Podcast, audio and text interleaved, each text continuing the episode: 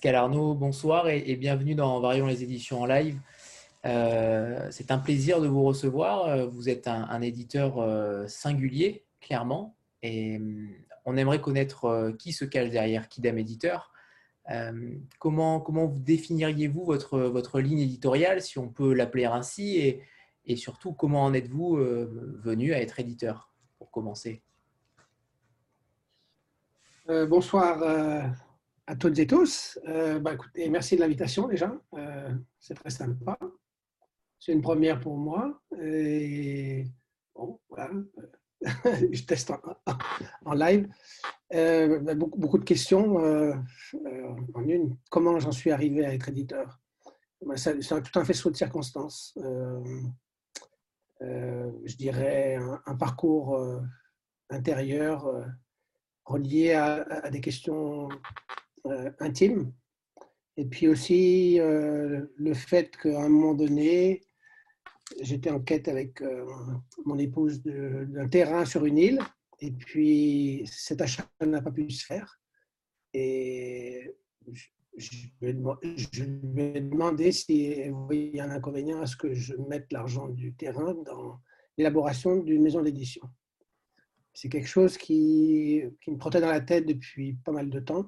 Donc, c'est une démarche qui est totalement autodidacte.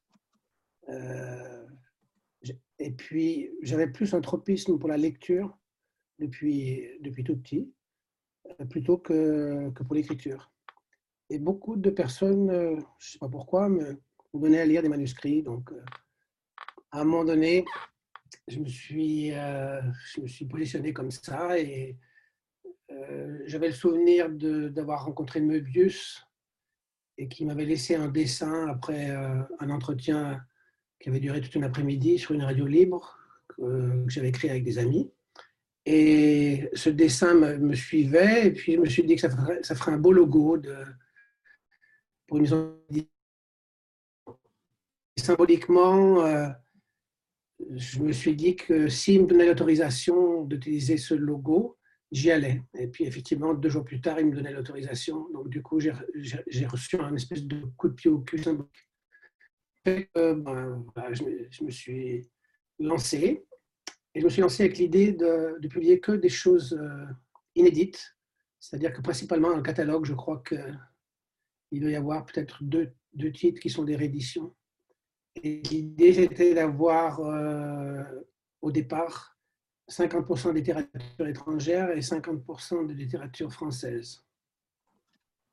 Et voilà, c'est construit comme ça au fil, euh, au fil du temps, au fil des aléas qui ont été parfois très sérieux.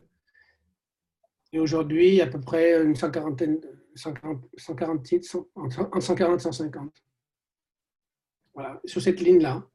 Et euh, cette ligne-là s'est construite aussi autour d'une idée de. Ça, donnait lieu d'ailleurs à une collection qui s'appelle Made in Europe, euh, c'est l'idée d'avoir des, voix qui venaient d'un peu partout. Et ce qui m'intéressait, c'était d'avoir euh, une sorte de conjonction euh, intime entre la forme et le fond dans chaque, dans chaque texte. Et bon, voilà, je ne sais pas si je suis parvenu, mais globalement, c'est la ligne que j'essaye de tenir, c'est-à-dire que je suis intéressé par par les gens qui, qui poussent la langue dans ces, euh, dans ces retranchements ou qui cherchent à, à, faire quelque chose qui soit original, même parfois quand c'est peut-être en partie raté, je ne sais pas. Euh, mais les gens qui prennent des risques et qui, qui ont envie de faire entendre quelque chose de singulier. Et c'est pour ça que la devise de la maison, enfin si je puis dire, c'était l'insolite et le singulier. Euh, des, auteurs plutôt que des livres. C'est-à-dire que le catalogue s'attache à défendre des auteurs. en règle générale, je suis le travail des auteurs. J'aime ça, même quand, même quand économiquement parlant, c'est le fiasco, parce que ça arrive, euh, ou que ce soit, disons, casse-gueule. Aujourd'hui, j'essaye d'être un peu plus aussi réaliste, euh, en ce sens que j'ai pris peut-être un peu de la bouteille, je, fais moins d'erreurs que par le passé. Euh, mais bon, voilà, c'est une, une, aventure qui était euh, pas véritablement calculée. Euh, L'argent que investi là-dedans au départ était très faible. J'ai décidé que, que, si ça ne fonctionnait pas, si ce n'était pas reconnu, bon, je, je pense que j'aurais arrêté rapidement. Voilà. Proposer, en dépit de, de vente basse, était, euh, avait, générait de l'écho chez les lecteurs. Euh. Vous ouais, voyez là ou pas? Oui, ça a l'air mieux. Et au niveau du son, ça va? Pour l'instant, ça va. Pour l'instant, ça va. Bon, ben voilà, c'est parfait. Parfait. Bon, on rappelle que, que vous avez créé la, la maison en, en 2002. Ah. Oui. Oui, oui. Et justement, quel a été ce, ce parcours? Est-ce que ça a été euh, chaotique dès le départ? Est-ce qu'au contraire, euh, vous avez sorti un, euh, Est-ce qu'il y a un livre qui a déclenché, entre guillemets, euh, Kidam? Ça fait quand même 18 ans que, que la maison est créée, donc c'est quand même un, un, très bel exploit, à mon sens, euh, de durer aussi longtemps. Comment s'est passé ce parcours-là? Au tout départ, j'ai publié deux, deux, textes, donc des nouvelles. Donc, et, et déjà, je n'étais pas raccord avec le principe de réalité parce que les nouvelles sont très difficiles à, défendre en, France, je ne sais pas pourquoi, euh, alors qu'en Angleterre ou dans les pays anglo-saxons, euh, on fait ces, ces, gammes avec des nouvelles, mais et après on vient en roman. Euh, donc j'ai commencé par des nouvelles de, quelqu'un qui est une amie et dont, dont j'aimais beaucoup l'écriture, Maïka Sankoni. Et puis à côté de ça, j'ai publié le seul roman d'un poète américain qui vivait en Corée du Sud, euh, Robert Persson. Et voilà, j'ai démarré avec ça. Et évidemment, ce n'est pas avec ça qu'il aurait fallu démarrer.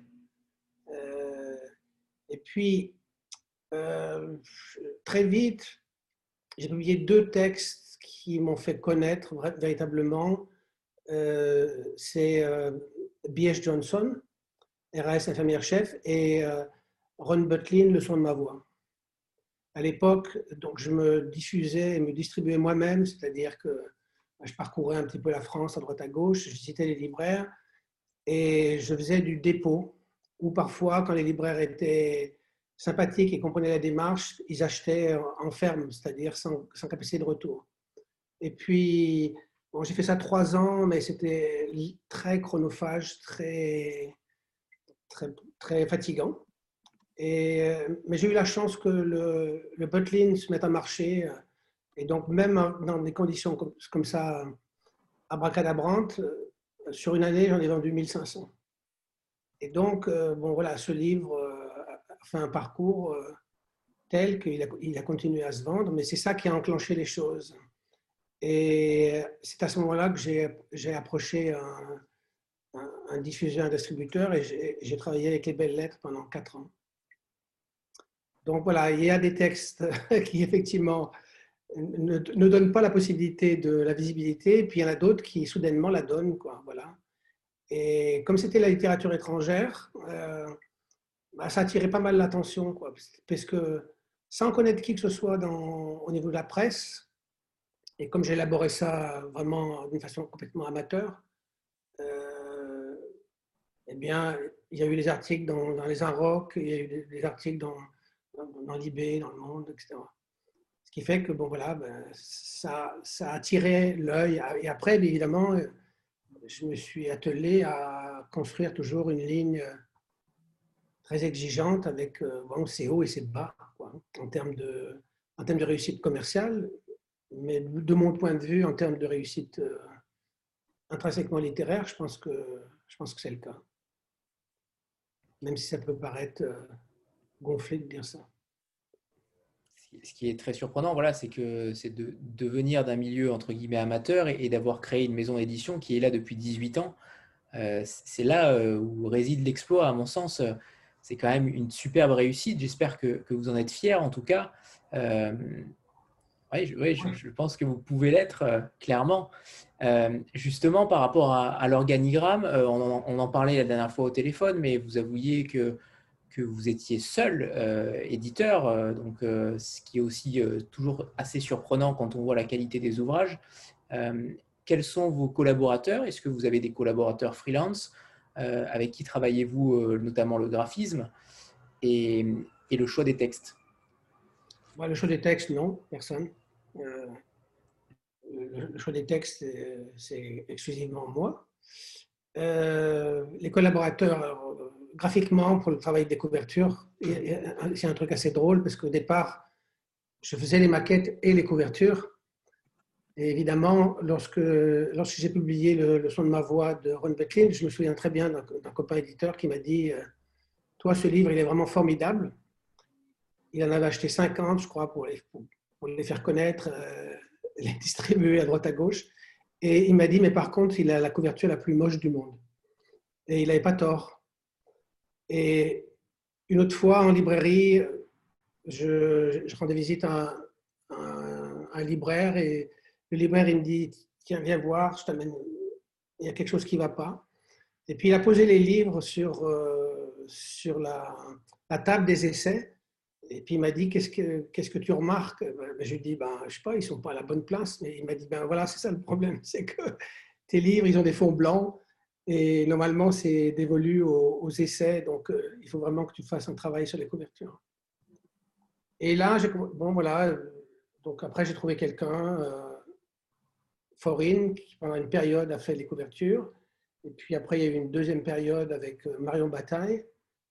Puis après, bon, j'ai eu des, ennuis, donc j'ai republié pendant trois ans.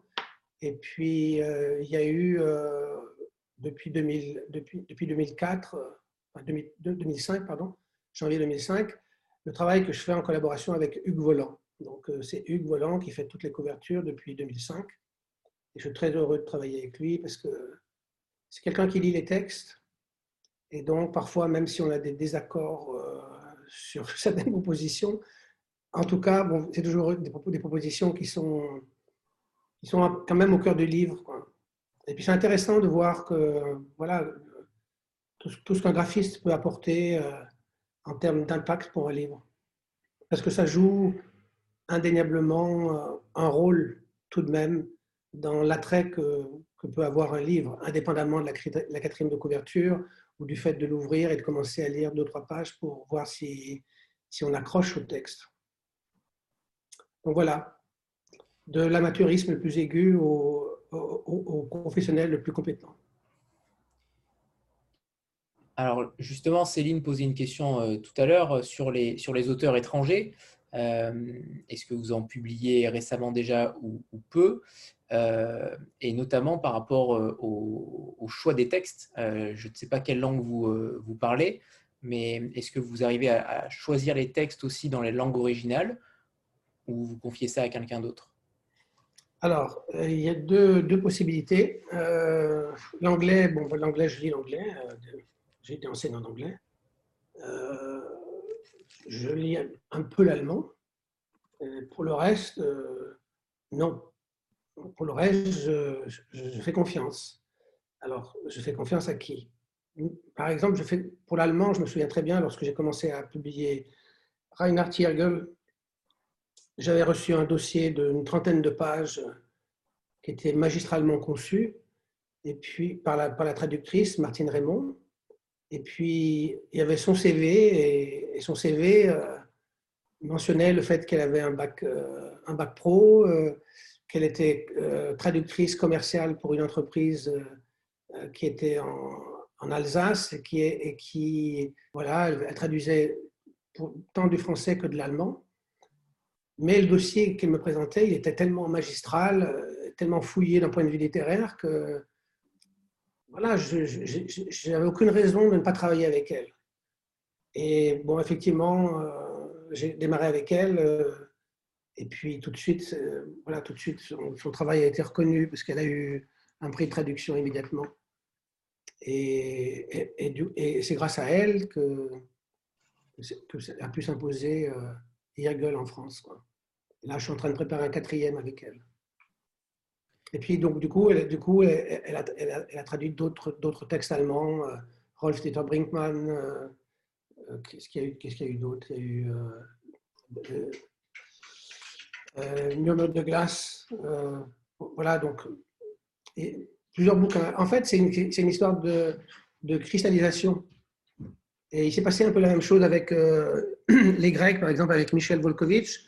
Parce qu'un jour, je vois sur son site euh, qu'il rêvait de, faire traduire La femme du métro de Ménis Komandarias, qui n'avait jamais été euh, traduite. Et moi, je venais juste de, lire ce texte en anglais, donc traduit. Et j'avais vraiment aimé ce texte. Et donc, du coup, je vois ça et je, ben, dis, ben voilà, je ne le connaissais pas, hein, mais c'était un voisin, il habite Sèvres j'habite Meudon. Et du coup, euh, je l'ai appelé, et puis je lui ai dit, ben, vous rêvez de faire la, fin du métro Allons-y, puisque moi j'adore ce texte.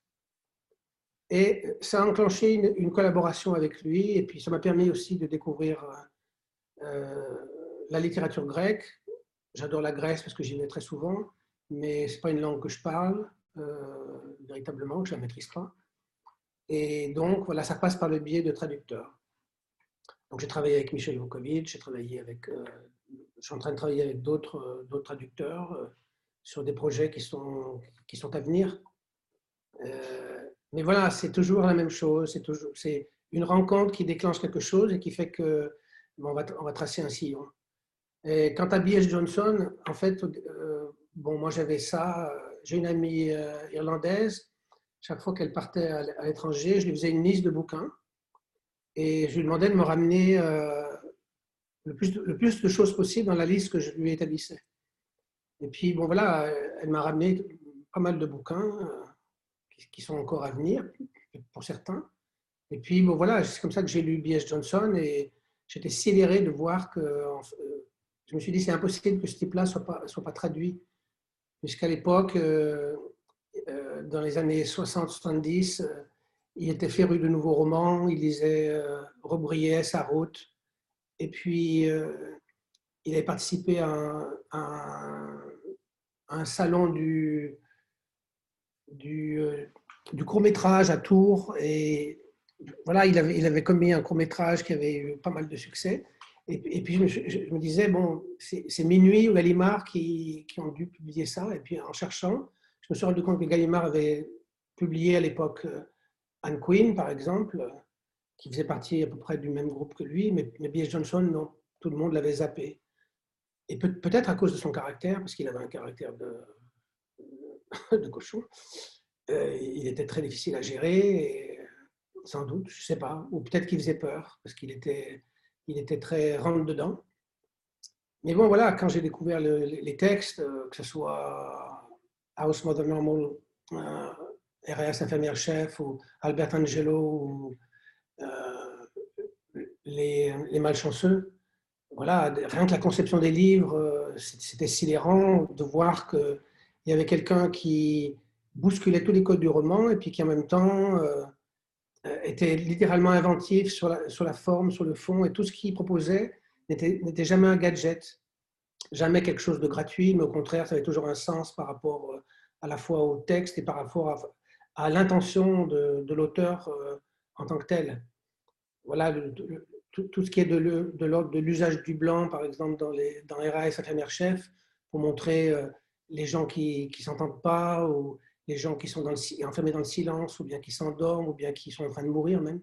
Euh, tout ça c'est que moi, je, me suis pris de passion pour, pour cet auteur. Et quand j'ai commencé à le publier, quelques temps plus tard, j'ai découvert que Jonathan Coe était en train de travailler sur une, depuis 10 ans, ou 8 ans peut-être, sur une biographie euh, le concernant. Je me suis dit, Coe, qui, qui travaille sur B.S. Johnson, là il y a un truc. Euh. Et puis la, bio est parue en, Angleterre, et, un jour, euh, Coe était, est venu à Sorbonne, et donc je suis allé pour le rencontrer. Et puis, donc voilà, euh, les gens défilaient pour se faire dédicacer les bouquins. Puis moi, je suis arrivé un peu comme un cheveu sur la soupe et je lui ai dit, ben voilà, moi je publie euh, B.S. Johnson. Quand est-ce que votre bio va être, euh, va être publié chez Gallimard? Et là, il me dit, mais Gallimard, ils n'en veulent pas. Alors là, c'était un, un peu fou. J'ai dit, ben moi je veux bien. Et voilà, c'est comme ça que ça s'est fait. Et, alors, c'était long, euh, mais en même temps, c'est toujours des circonstances incroyables. C'est que quelques temps plus tard, je vois une annonce euh, de la Sorbonne, toujours, euh, parlant de quelqu'un qui allait soutenir une thèse sur en partie B.S. Johnson. Alors là, je me suis dit, waouh, personne personne connaissait B.S. Johnson. Et là, d'un coup, il y avait une, spécialiste, puisqu'elle elle avait écrit une thèse dessus. Quoi. Et donc, je suis allé à cette soutenance et je suis allé écouter Vanessa Guignery, euh, voilà, qui, connaissait l'œuvre de B.S. Johnson par cœur, euh, qui avait étudié et traversé de fond en. Et c'est là que je me suis dit, ben voilà, c'est la personne qui est parfaitement adéquate pour euh, traduire la, la, bio de B.S. Johnson par Jonathan Coe. Et donc voilà, on a eu cette aventure avec Vanessa, avec Jonathan, où on s'est retrouvé avec un bouquin de 600 pages et à faire une tournée dans, dans, six villes en France. Et, ce qui est bien, c'est que Vanessa et, Jonathan sont devenus des, vrais potes. Donc voilà, c'est toujours des, choses comme ça. Euh, je pense que c'est valable pour tout le monde. Je pense que c'est valable pour beaucoup d'éditeurs indépendants. Parce que quand, on est petit, sans grands moyens financiers, il faut, il, faut, bien sûr, parfois, il faut vraiment prendre des risques. Mais globalement, il faut, être, euh, il faut aller vers ses intuitions. Je pense qu'il y a plein de gens qui vont vers, euh, vers, leurs intuitions, qui aiment ça euh, et qui aiment mettre en avant des, choses que, que personne d'autre ne met en avant. Et moi, je trouve que c'est ça l'intérêt. C'est-à-dire que quand on regarde le foisonnement qu'il y a dans la, dans la, chez les éditeurs indépendants, il y a vraiment des gens qui font des, choses incroyables, voilà, qui, défendent des lignes qui ne sont pas évidentes du tout. Et, mais qui, font partie de, tout le terrain euh, créatif qui émerge petit à petit et qui constitue un substrat pour, d'autres maisons, des grandes parfois. Ça ne veut pas dire que les grandes font, ne font rien, mais je trouve qu'elles font moins qu'avant.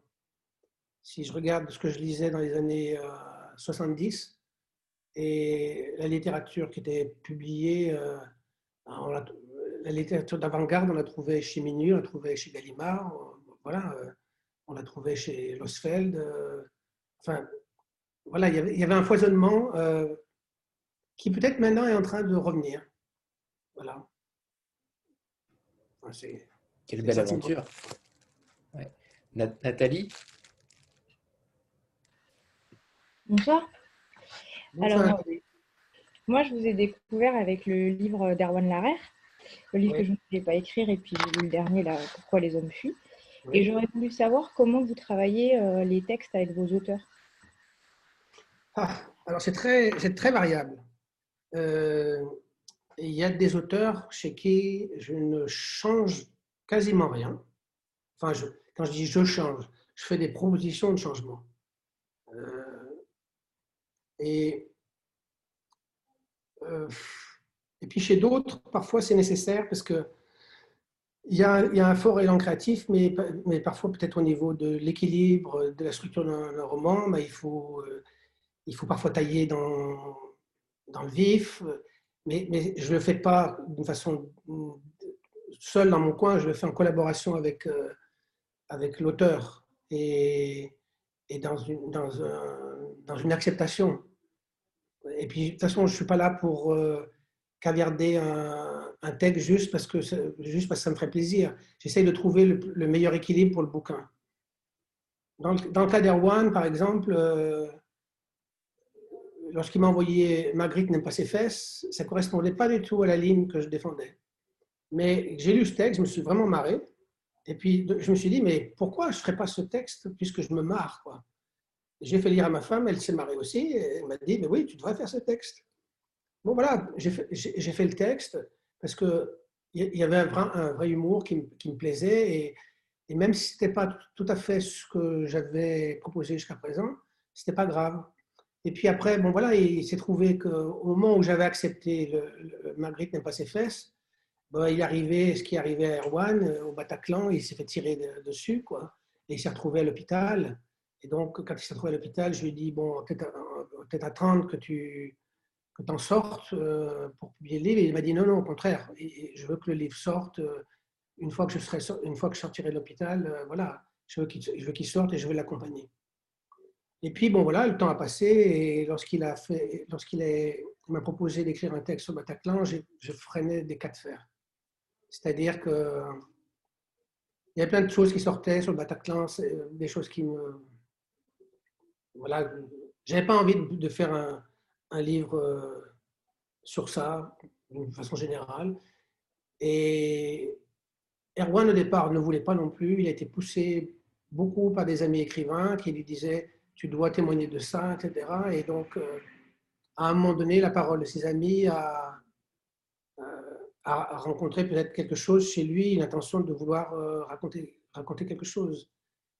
Mais je sais que la première version que je n'ai pas vue, voilà, il, il, a été insatisfait, etc. Et puis, moi, je lui, ai clairement dit que c'était quelque chose que je pouvais refuser au bout du compte. Et puis un jour, voilà, on s'est retrouvé à Montparnasse dans une pizzeria dégueulasse.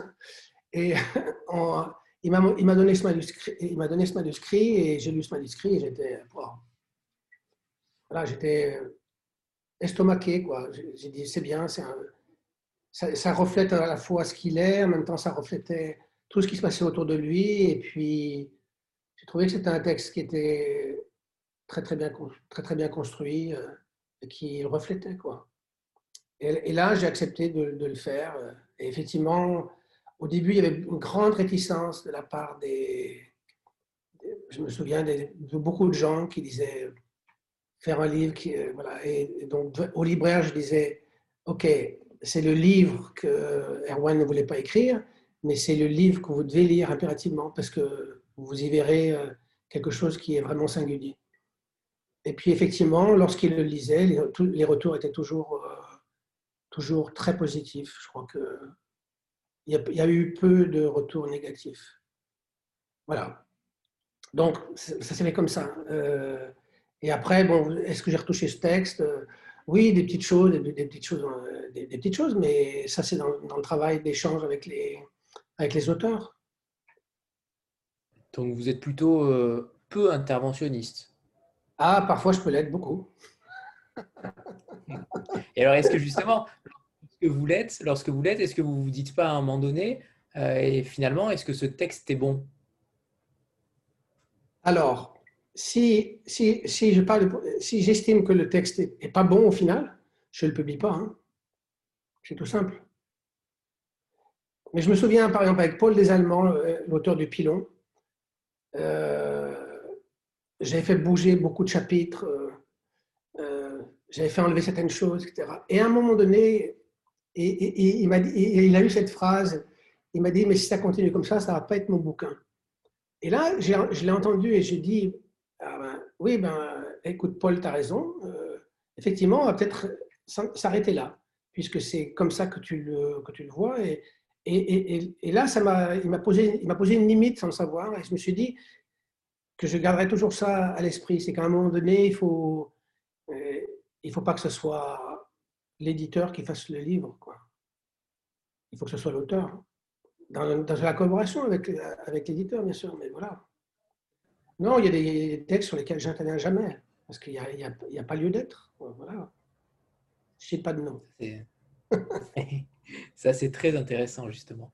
Euh, Stéphanie? Oui, bonsoir à tous. Bonsoir Pascal. Bonsoir. Euh, alors, si je ne me trompe pas, vous allez euh, bientôt publier un texte de Pierre Sandor, c'est bien ça? Ah, vous ne le retrouvez pas. voilà, on avait trouvé ça sur son blog en fait, parce qu'il a encore un blog et il avait annoncé la publication. Donc, le, titre, c'est L'énigmaire. voilà, donc on ne sait pas trop ce que c'est et on est plusieurs à s'intéresser en fait à lui ici. Et euh, donc, euh, moi, ce que j'aimerais savoir, c'est comment vous êtes entré en contact avec lui. Déjà, comment on rentre en contact avec euh, Pierre Sandor? Parce que bah, pour nous, c'est devenu presque un mythe. Donc, voilà. Et donc, quel est le genre de son, de son texte Enfin, quelle est la teneur de son texte Et dans quelle collection elle va s'inscrire? Parce que j'ai regardé sur votre site et j'ai trouvé plusieurs collections. par exemple, Les âmes noires, Les indociles, Les inclassables. Et je me suis dit que ça pourrait correspondre tout à fait à Pierre Sandor à chaque fois. Donc, est-ce que vous pouvez nous en dire plus? Alors, à noter que, à noter qu'il ne sera plus un mythe puisqu'on le recevra bientôt. Hein. On l'espère. je, suis, au courant. Alors, le mythe m'a envoyé un mail, c'est tout. Il m'a envoyé un mail en, voilà, en, me demandant de, de, le lire et de, savoir si j'étais intéressé à le publier.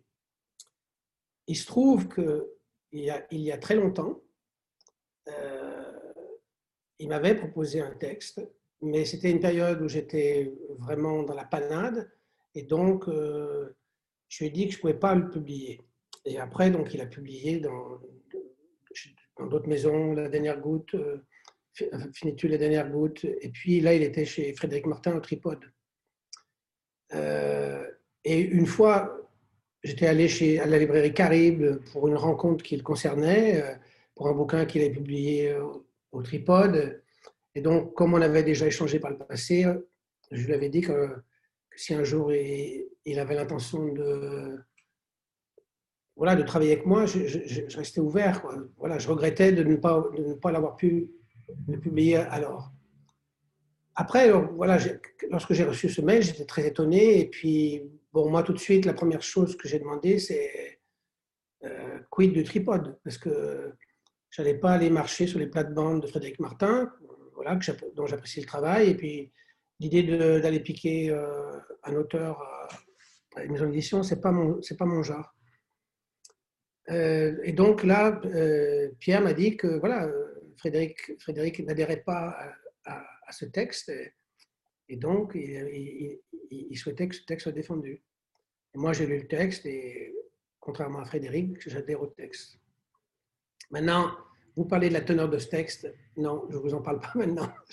je suis désolé. Et ça, vient, il sortira en janvier.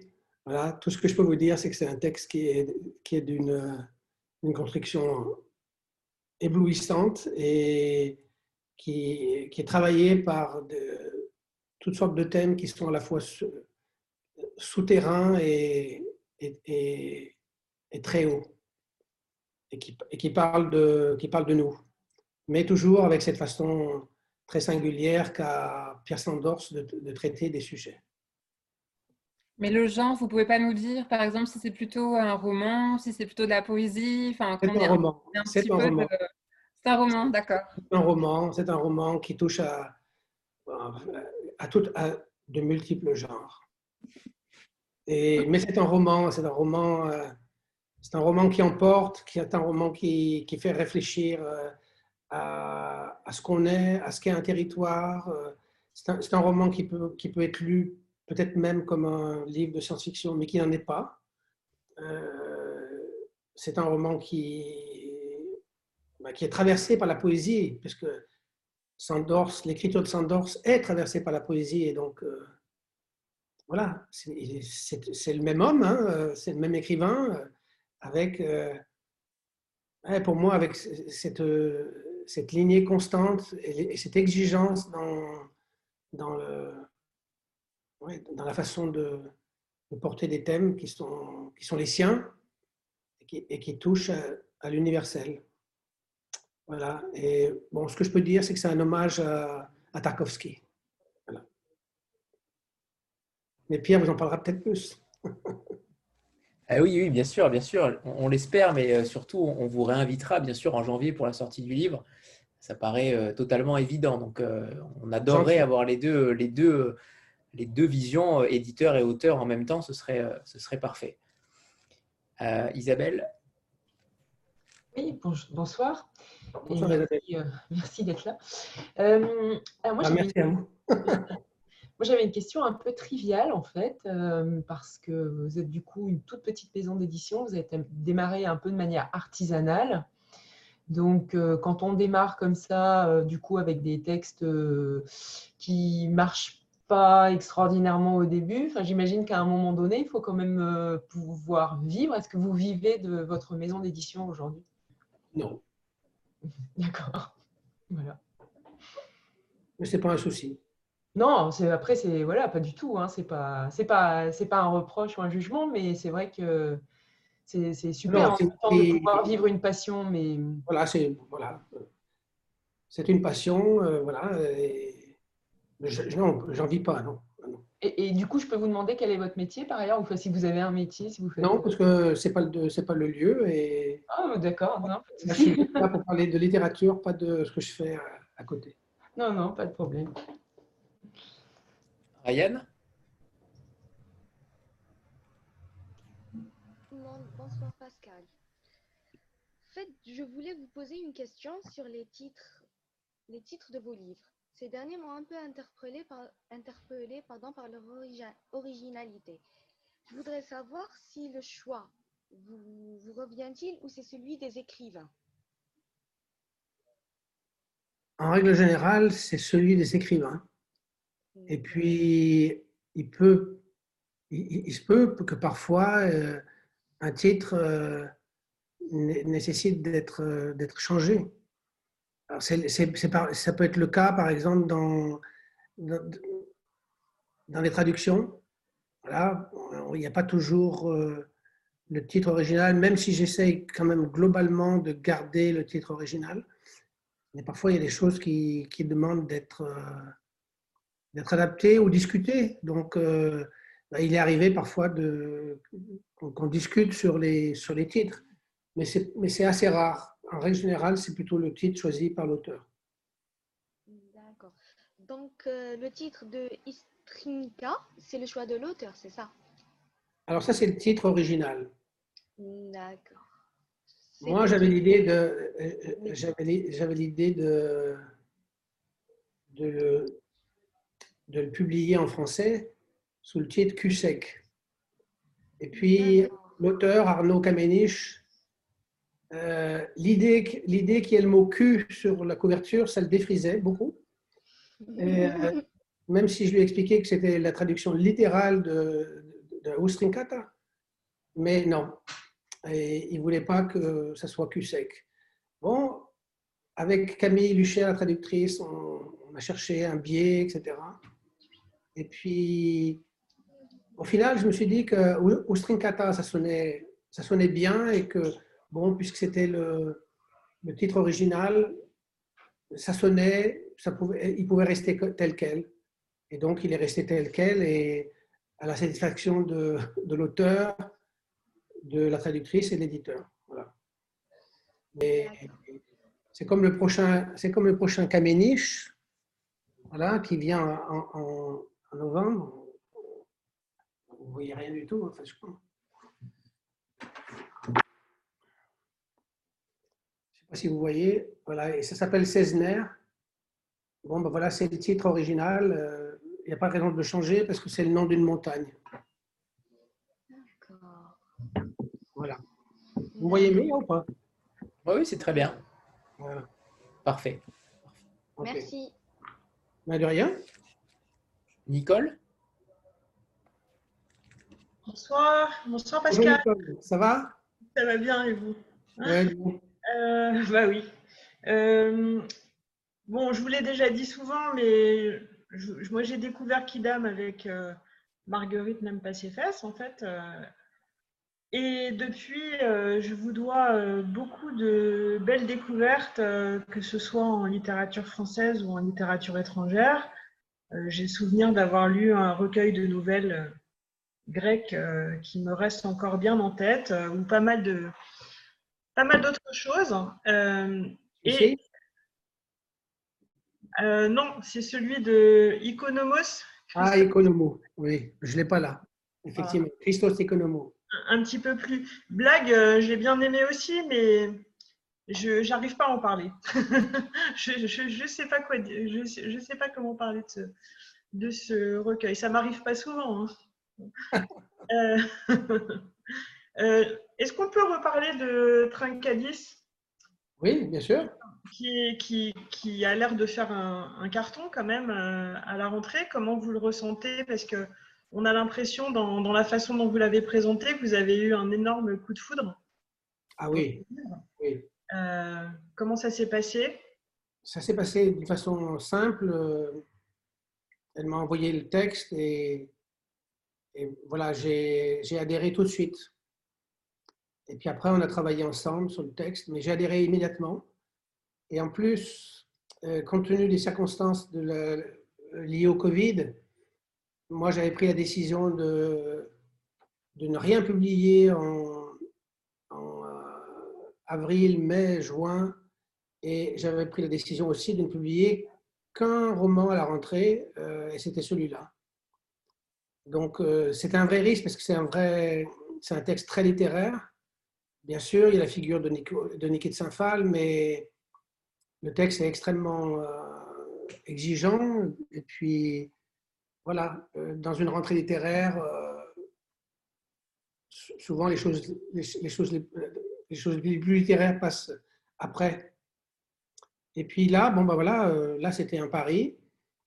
Et je, pense que le fait que je ne publie rien pendant avril, mai, juin, ça a été bien compris par les libraires, puisque je leur ai demandé de, de, travailler ce qui était paru en janvier, février et mars.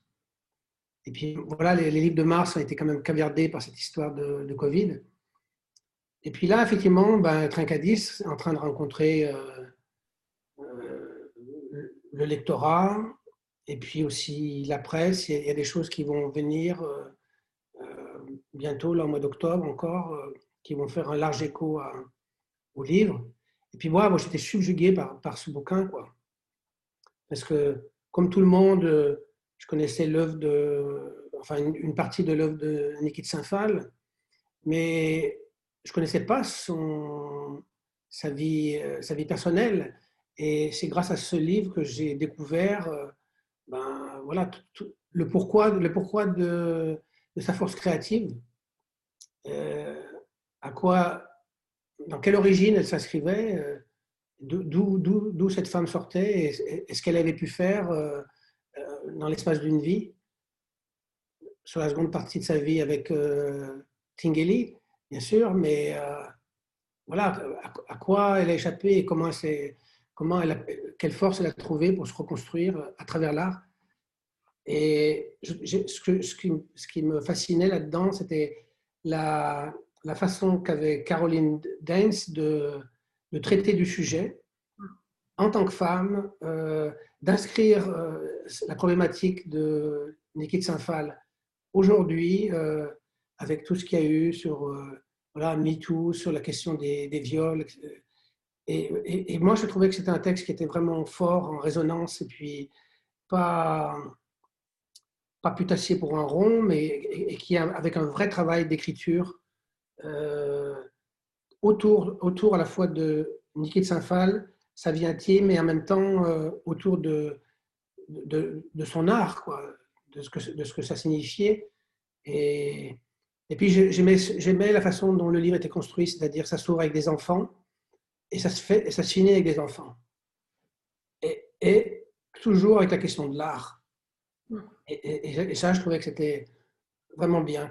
Et après, dedans, à l'intérieur, c'est construit évidemment comme, euh, euh, comme la vie éclatée de, de Niki de Saint-Phal et, donc avec, euh, avec le train Cadiz. Quoi. Donc euh, voilà cette, cette mosaïque qu'elle a utilisée, qui a, fait connaître ses, œuvres. Je trouvais qu'il avait, justement, ça correspondait pile poil à ce que je fais depuis, depuis longtemps, c'est-à-dire un rapport très étroit entre le fond et la forme. Ouais, et là c'est tellement réussi parce que ça pourrait être, euh, ça pourrait être, enfin, ça pourrait être casse-gueule, ça pourrait être un peu gadget. Ou... Et, en fait, c'est parfaitement juste. Enfin, je... Moi, ça m'a complètement percuté, euh, ce, ce, bouquin. À la bah, aussi. J'aurais pu le publier si j'avais été euh, éditrice. Et moi aussi. Euh, oui, parce que tout ce, qui était, tout ce qui aurait pu être gadget aurait été enlevé de toute façon.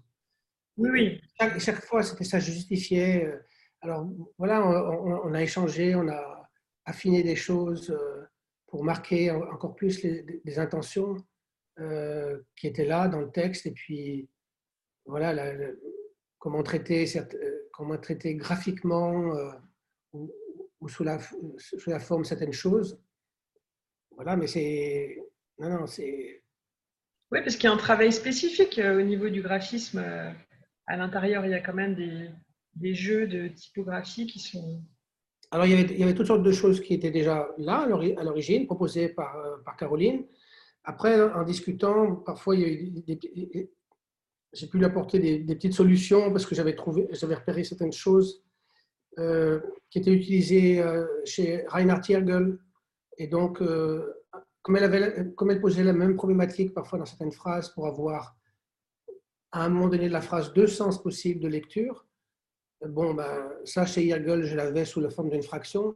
Donc je lui dis, ben, ce serait bien d'utiliser une fraction. Et ouais, l'idée lui a plu. Et puis voilà. Et puis pour ce qui était de euh, du jardin des tarots, comme il y avait beaucoup de, typographies, de typos différentes, j'ai suggéré que euh, certaines choses prennent la forme d'une carte de tarot euh, pour que le texte se distingue finalement. Voilà, mais ça, ça fait partie des échanges qu'on a avec une auteure ou un auteur. Est-ce qu'on est qu'on peut passer à l'extrait que vous nous avez préparé Pascal? Allez, ça marche. Euh, j'espère que ça va faire. combien de temps vous voulez? Comme, vous, comme vous le sentez, hein, mais euh, comme vous le sentez. je, vais, je vais raccourcir un peu le passage. De la même façon que le personnage d'Agnès naît dans l'immortalité de Kundera, d'un signe délicat et fascinant, d'une main agitée dans les airs, Jean a jailli dans l'imaginaire fantasmatique de Niki en cet instant. Aucune invention ici. L'artiste elle-même l'avouera lorsqu'elle prononcera le discours d'ouverture du musée Tingley à Bâle. Quelques secondes pour décider la moitié d'une vie. Vie amoureuse. Jusqu'à ce que la mort nous sépare, etc. bis.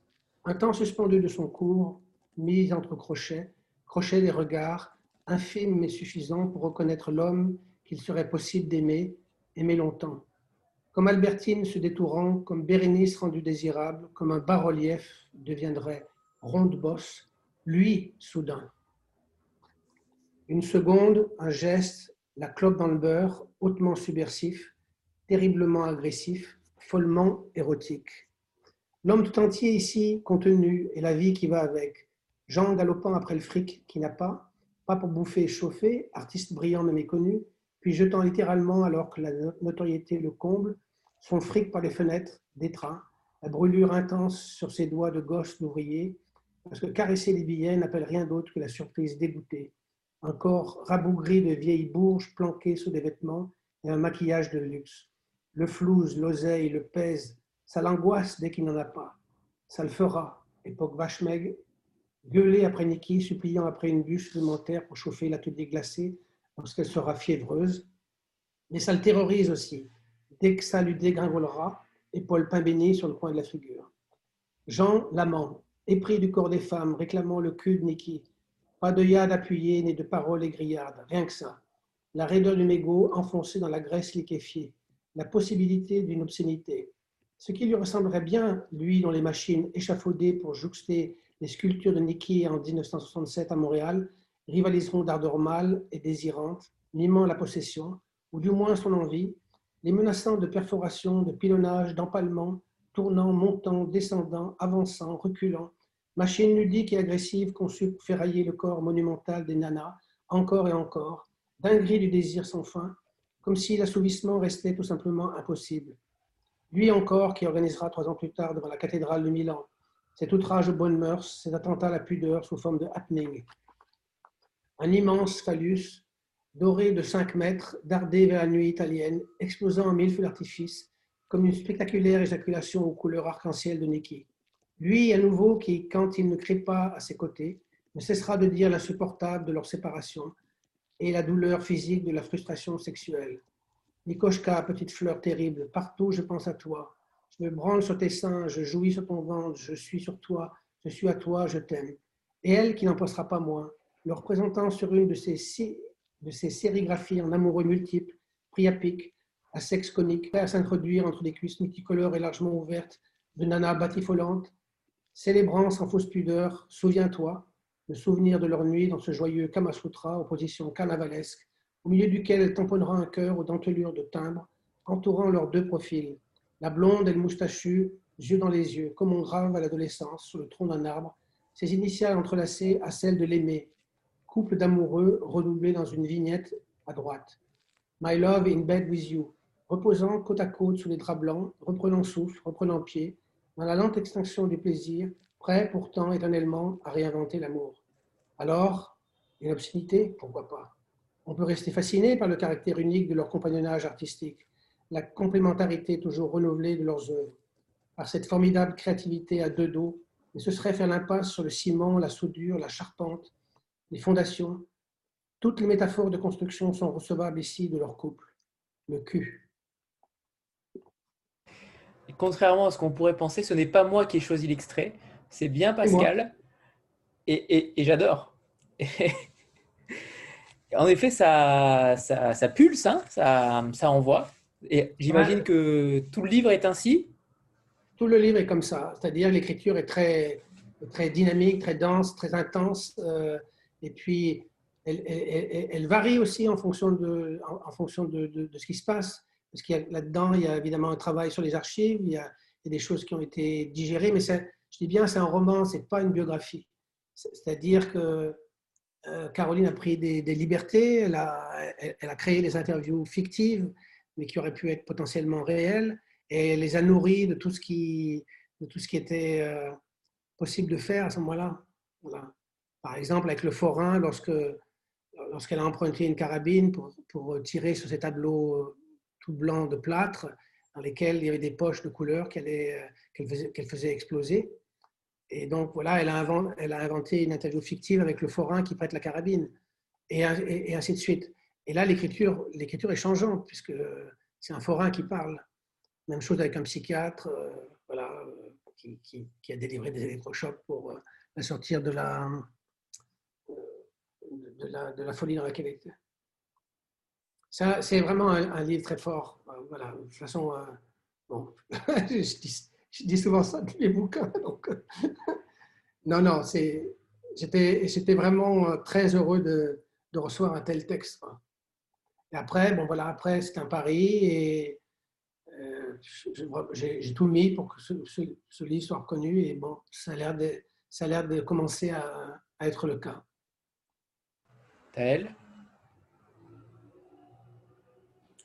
Oui, bonsoir Pascal, euh, bonsoir tout le monde. Euh, moi, j'avais euh, connu Kidam à travers le livre de Erwan Larrer. Et ensuite, j'ai découvert Philippe Anoc avec Seule la nuit tombe dans ses bras. J'aimerais bien qu'on parle, si c'est possible, si c'est pas trop tôt, de, des singes rouges hein, qui va sortir en octobre, il me semble. Et je voulais savoir s'il y avait un lien entre les auteurs que vous choisissiez ou c'était vraiment. Enfin, voilà, s'il y avait quelque part un fil conducteur euh, au travers des auteurs et des livres que vous choisissez. Alors, euh, Philippe, Philippe est venu à moi parce qu'un un jour j'étais chez Pascal Casanova euh, lorsqu'elle avait son émission Mardi littéraire à France Culture. Elle m'avait invité pour parler de Jérôme Lafargue, dont j'avais publié le premier roman, L'ami Butler. Et, je crois que Philippe euh, a entendu l'émission et il s'est dit qu'il allait m'envoyer un bouquin. C'était comme ça, voilà. Et le bouquin qu'il m'a envoyé à l'époque, c'était, euh, Liquide. Et voilà, j'étais pareil, euh, subjugué par la maîtrise, etc., le, jeu des contraintes qui, existe dans ce texte. Et puis voilà, on a commencé une collaboration ensemble. Philippe fait partie des, des, gens que j'aime suivre, voilà, euh, quoi qu'il en soit. Parfois, il m'est arrivé de refuser des textes, euh, mais bon, là, ce, texte, j'ai eu une première version et, je lui ai simplement dit que pour moi, ce n'était pas, pas complètement abouti. Et puis, le temps a passé, et puis il est revenu avec une deuxième version, et cette version, je l'ai prise voilà, tout de suite. Quoi. Et, ça change, ça change, ça change de ce qu'il fait d'ordinaire. C'est-à-dire qu'en même temps, et en même temps, ça ne change pas puisque tous ces livres sont traversés par la question de l'identité et c'est une, thématique qui est constante dans tous ces bouquins, quelle que soit la, la façon qu'il a de traiter de cette question. Mais là, là ça, touche, ça, touche quelque chose d'intime chez lui euh, que je vous laisserai découvrir. Et donc, euh, avec cette intimité et, et à travers, euh, travers, l'échange mémoriel, il y a des choses qui se mettent en place et il, montre comment, ben, comment, comment les mots sont porteurs de, à la fois de souvenirs, mais aussi de mémoire, et puis comment cette mémoire se, transmet, est-ce qu'elle est, si elle est poreuse, qu'est-ce qui reste de, qu'est-ce qui reste de la transmission? Et c'est la relation aussi d'un, fils avec, avec une mère, enfin, de Philippe avec sa mère. C'est très beau, très, très, très beau. Et c'est subtil, comme toutes ces constructions, mais mais là, il y a une, dimension qui, est touchante. Dans Liquide, il y avait, ça aussi, mais on, abordait, cette question qu'à la fin, d'un coup, il y avait quelque chose qui émergeait, qui, qui soudainement était de l'émotion pure, alors qu'on était dans une espèce de carcan constant. Et, tandis que là, bon, bah, là, là l'émotion irradie de façon constante à travers tout le livre. On sent justement. Le, 22 octobre. Le 22 octobre. On sent justement que vous avez un attachement fort aux auteurs et, aux traducteurs et que vous, vous essayez, je pense, d'avoir euh, des, visions sur le long terme. Est-ce que c'est quelque chose qui vous, euh, qui vous plaît euh, de travailler sur le long terme avec différents auteurs, mais toujours les mêmes Et comment s'ingèrent, entre guillemets, les nouveaux auteurs que vous choisissez dans ce catalogue euh, si tous vos anciens auteurs, euh, tout simplement, publient à chaque fois un texte euh, récurrent bah, il, me semble que il me semble que ne pas avoir une politique, politique d'auteur, enfin, c'est pas moi, quoi. voilà, on commence à travailler avec quelqu'un, il, faut le, il faut le continuer. Alors bien sûr, parfois il y a des, problématiques économiques qui sont fortes parce que eh, l'équilibre est parfois difficile à trouver. Et donc, je suis un peu moins euh, jusqu'au boutiste que je n'étais par le passé. Donc j'ai ouvert un, peu le catalogue, mais, en faisant très attention à, ce qu'il reste euh, exigeant tout en sans, rien, bader de la qualité voilà. Euh, après, euh, après, bon, ben voilà, il y, a des gens qui produisent beaucoup plus que d'autres, mais parfois ils doivent attendre un peu.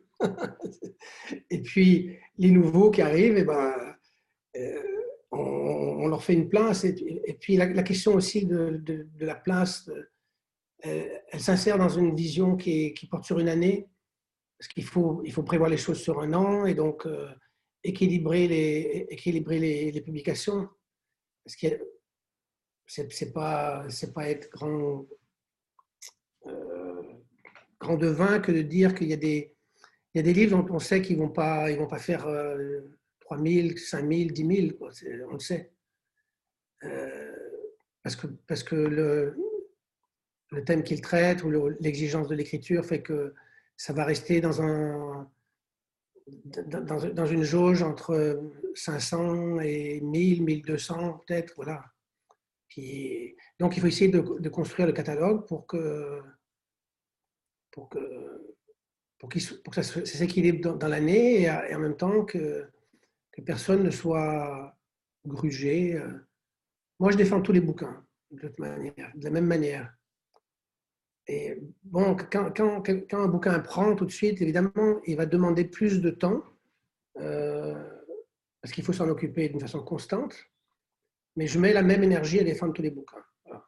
Le Palavos, par exemple, blague, euh, il a été plombé littéralement par le Covid, euh, puisqu'il devait sortir le 19 mars, et donc on a été confiné le 12 mars ou le 14 mars, je ne sais plus.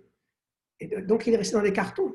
Il était dans les cartons chez les libraires, il était dans les cartons sur des quais de transport, il était dans des cartons euh, à la FNAC et une partie euh, qui devait être diffusée chez le distributeur n'a pas été, pas été distribuée. Bon. Et puis quand c'est reparti, il s'est trouvé que ce texte a commencé à avoir de, la presse. Alors évidemment, la mise en place était, était euh, très très basse, mais j'ai fait le maximum que je pouvais pour pouvoir faire qu'il existe et qu'il et qui vivent un peu, pas trop mal c'est une sacrée crise. Quoi. Par rapport au nombre de publications par an, Pascal, vous êtes plutôt entre 10 et 15 Non, non, non, 15, non. Non, non, non. Plutôt 10 Maximum 10. Non, non, 10. 10, c'est déjà beaucoup. Isabelle?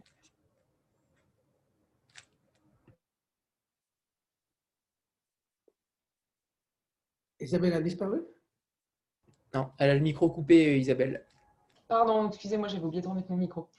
Euh, je disais dans la lignée de ce que vous étiez en train de dire, euh, du coup, sur les, sur les ouvrages qui ont eu du mal avec le, avec le Covid, forcément, euh, une sortie le 19 mars, c'était forcément compliqué. Et vous disiez que du coup, vous aviez essayé de reculer ou de ne pas publier au mois d'avril et au mois de mai. Et du coup, c'est les livres qui ont été mis en stand-by dans cette période-là. J'imagine que du coup, vous les réétalez sur, le, sur la suite, sur, la suite de l'année, vous décalez tout. comment comment vous avez fait vos choix, en fait, parce que ça doit être euh, très difficile sur une petite production comme ça où vous êtes tellement attaché aux auteurs de dire bah non, on ne fait pas ou on fait plus tard ou comment vous êtes euh, organisé en fait par rapport à cette crise de Covid?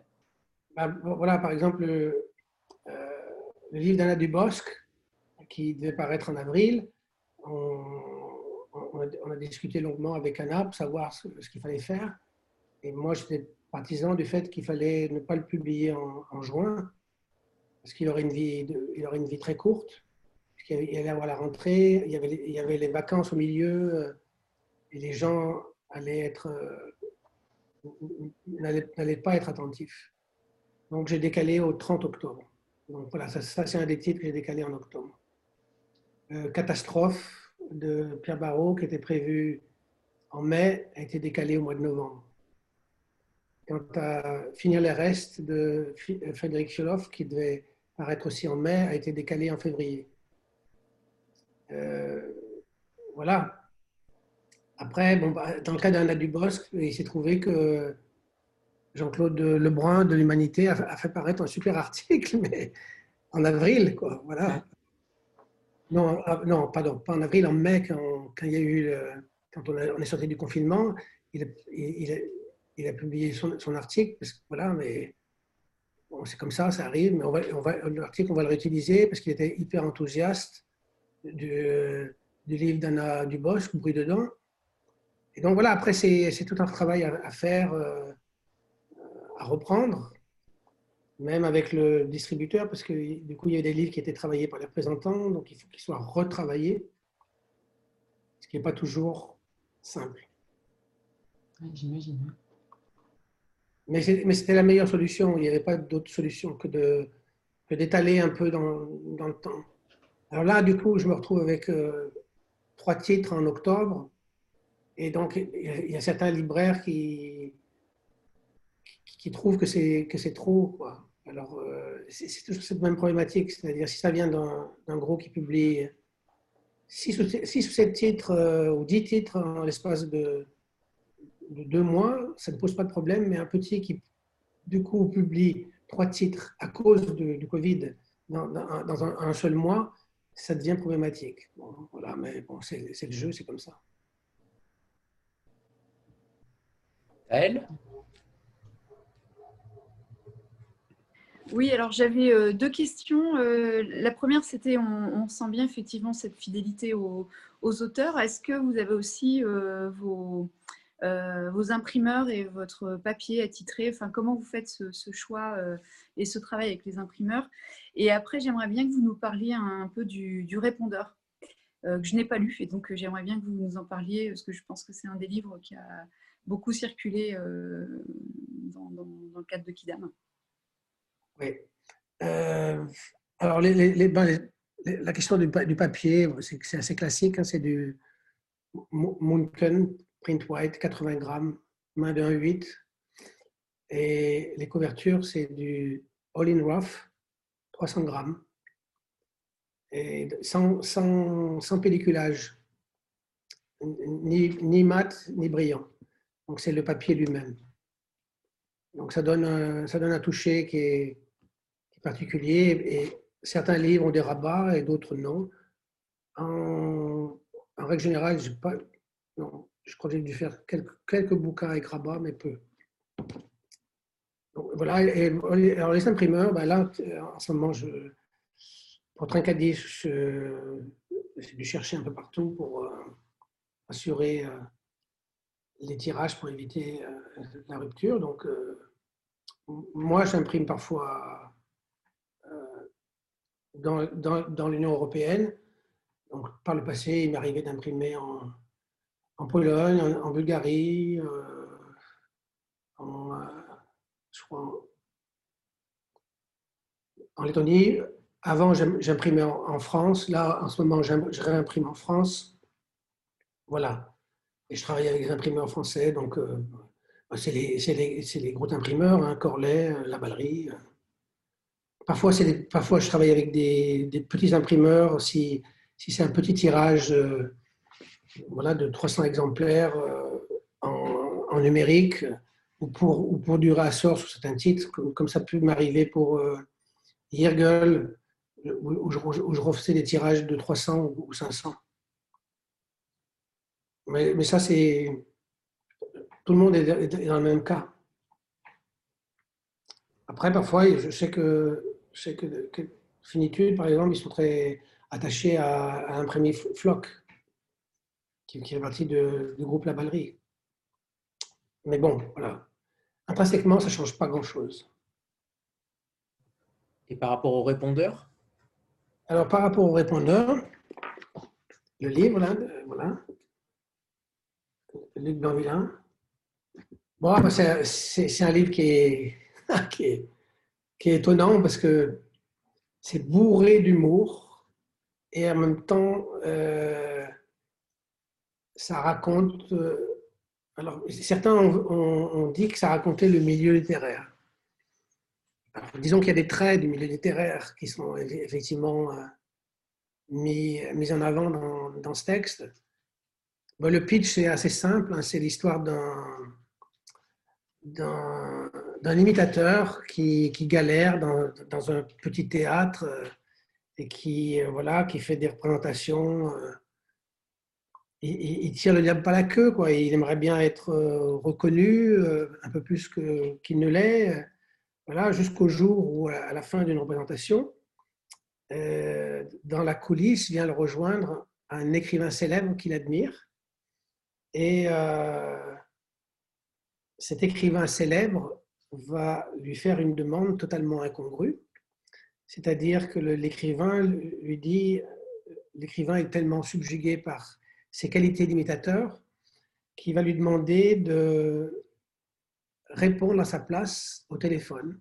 il va lui confier son portable parce que l'écrivain célèbre veut avoir du temps pour pouvoir travailler tranquillement sur euh, ce qu'il estime être son, son, grand œuvre et donc ne, pas être dérangé par qui que ce soit, que ce soit son éditeur, sa fille, euh, son ex-femme, sa maîtresse, sa nouvelle compagne, un traducteur, etc.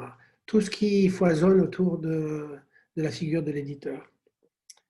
Et donc, euh, il lui confie, non seulement il lui confie son portable, mais en même temps, il lui donne une, sorte de Bible qui, en quelques phrases, décrit chaque, chaque personnage à charge pour euh, Baptiste, l'imitateur, de répondre au téléphone.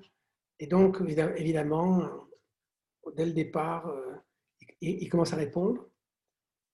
Et, puis petit à petit, il va être pris au jeu et il va, il va s'immiscer dans, dans, la vie de, de, ce grand écrivain. Et surtout, ce qui va déclencher euh, le fait qu'il aille encore plus loin, c'est qu'il tombe amoureux de la fille de cet écrivain. Et donc, à partir de là, il va générer des, des quiproquos en chaîne jusqu'à un final qui, est totalement inattendu. C'est d'une grande maîtrise, c'est plein d'humour, c'est jubilatoire. Euh, les, personnages sont extrêmement bien décrits. Euh, alors, Luc Blanc-Villain, moi, je ne le connaissais pas parce qu'il est surtout connu comme euh, auteur jeunesse et je crois que c'est quelqu'un qui vend beaucoup en jeunesse. Mais là, il est venu vers moi par l'intermédiaire de Erwan Larreur. voilà, c'est Erwan qui l'a recommandé. Et voilà, il m'a envoyé ce texte. Et, et, ben, comme pour Trincadis, moi. J'adorais ce texte. Et puis voilà, je me suis dit, bon, allez, let's go. Voilà. Et, le texte, euh, si tout va bien, va devenir un film. Voilà. Très bien. Et vous avez déjà. Euh, c'est en cours ou c'est en tournage ou c'est en, en non, non, c'est en tournage. C'est en cours. Voilà. Très bien, super, super. On a hâte de voir le casting. Oui, enfin, faut que ça arrive Oui, bien sûr. Euh, est-ce qu'on peut parler aussi du, livre de Pierre Terzian qui est, euh, qui est sorti aussi euh, post pré-confinement, pardon. vous avez sorti au final beaucoup de livres entre janvier et mars. et non, non, j'ai sorti. alors 3-4, non? oui, Derrière la gare. Alors voilà, j'ai sorti Le Répondeur et effectivement, j'ai sorti en février les deux Arnaud Kamenisch parce que il y en avait un Kata qui était inédit et je, rééditais derrière la gare. Parce que j'ai publié toute l'œuvre de, de avec Camille Lucher comme traductrice. Et donc, euh, on s'était entendu pour, republier donc, euh, ce qu'on appelle le cycle Grison, dans, lequel il y a 16 nerfs derrière la gare et euh, Kata. Et puis l'année prochaine, il vient la dernière neige. Euh, donc, effectivement, en février, il y avait deux titres. Mais bon, c'est le même auteur, c'est des petits bouquins. Et puis, ben voilà, ça fait longtemps, Pierre Terzian. Alors, c'est assez marrant parce que euh, de Pierre Terzian, j'ai publié il y a longtemps un, texte s'appelait Crevasse, qui était très, un texte très sombre, euh, qui racontait un peu le, le parcours d'un solitaire un, solitaire qui allait, vers sa propre disparition. Et puis, euh, il a, après, il a publié deux, trois textes dans des, petites maisons, principalement de la poésie, ou un texte ainsi pamphlétaire par rapport au, terrorisme. Et on avait, on s'était un petit peu euh, séparés sur une, une incompréhension. Il m'avait donné un deuxième texte dans lequel il croyait. Et moi, j'estimais que ce texte n'était pas publiable, donc je l'ai refusé. Et euh, voilà, va-t-il pas qu'un jour, il m'appelle il, et il me, il me, recontacte et il me dit J'ai un texte, est-ce que. Et moi, je lui dis Ben oui, euh, envoie-le et puis on, va voir. Quoi. Et puis quand j'ai reçu le texte, ben, voilà, je me souviens très bien, j'étais l'extérieur sur les escaliers qui mènent au jardin euh, chez moi et j'ai lu trois pages et j'ai explosé de rire. Et donc, euh, j'ai fait lire ces trois pages à ma femme. Elle a rigolé pareillement. Après, j'ai lu tout le texte. Et bon, voilà, c'est. Euh, j'ai fait ce livre parce que c'est. D'abord, c'est très bien construit il y, a, ce jeu sur, la langue, l'anglais, le mélange euh, entre le français et le québécois. Euh. Oui, j'explique en gros que voilà, il s'est installé au Québec il, a, épousé une québécoise. Euh, il vit au Québec et ça fait longtemps qu'on ne s'est jamais connu. Raconte en fait la, galère qu'il a, eue au départ, c'est-à-dire qu'il devait trouver un, boulot et donc, euh, pour assurer sa subsistance, il, a, il est devenu euh, un remplaçant dans les garderies, mais donc corvéable un peu à merci selon les nécessités des garderies montréalaises. Ce qui fait qu'il s'est retrouvé dans toutes sortes de garderies, des garderies des quartiers les plus pauvres jusqu'aux quartiers les plus huppés, euh, comme il dit, type 7e arrondissement, jusqu'à des, jusqu'à des garderies euh, autochtones, donc avec des, avec des enfants inuits. Euh, et pendant. Voilà, le livre euh, ramasse toutes sortes d'anecdotes qui lui sont arrivées, des paroles d'enfants, et puis en même temps parle de, de la réalité sociale, c'est-à-dire comment ces enfants sont encadrés, comment, comment les, comment les gens qui travaillent dans les garderies euh, tire la langue parce que les subventions sont coupées, etc. Donc c'est un livre qui est à la fois politique, qui est social et qui en même temps a une humanité incroyable. Et puis en même temps pose la question de la langue, c'est-à-dire que, comme diraient les Québécois, c'est un maudit français au Québec. Et comment ce maudit français, il, s'en sort justement avec, euh, avec l'identité québécoise, son, son, identité, française, et comment il s'adapte, euh, et comment il met tout ça en perspective, c'est-à-dire euh, le brassage de l'anglais, du québécois, du français, les attitudes des uns et des autres. Et donc, on a une, vue en coupe du, Québec moderne. Quoi. C'est... ouais, c'est c'est un journal et en même temps, c'est une formidable tranche de vie qui, bah, qui montre ce que sont les gamins, quoi. comment ils sont éduqués, par qui ils sont éduqués. Euh. Donc il y, a des, y a des contrastes qui sont absolument saisissants. Et, et moi, j'ai trouvé que c'était un, livre qui valait, qui valait la peine parce que euh, il avait un point de vue qui était totalement inattendu, à la fois sur le, sur le Québec, sur euh, cet aspect social et puis voilà, sur la question de l'austérité aussi. Comment, comment on traite le social aujourd'hui euh, en, en évitant d'y mettre l'argent qui est nécessaire? Annie? Alors, il faut, il faut allumer ton micro. Annie. Pardon. C'est bon. Bonsoir Pascal, bonsoir à tous et à tous. Euh, je suppose que vous recevez des centaines de manuscrits euh, à l'année. Euh, comment faites-vous? Est-ce que vous les lisez tous et en entier?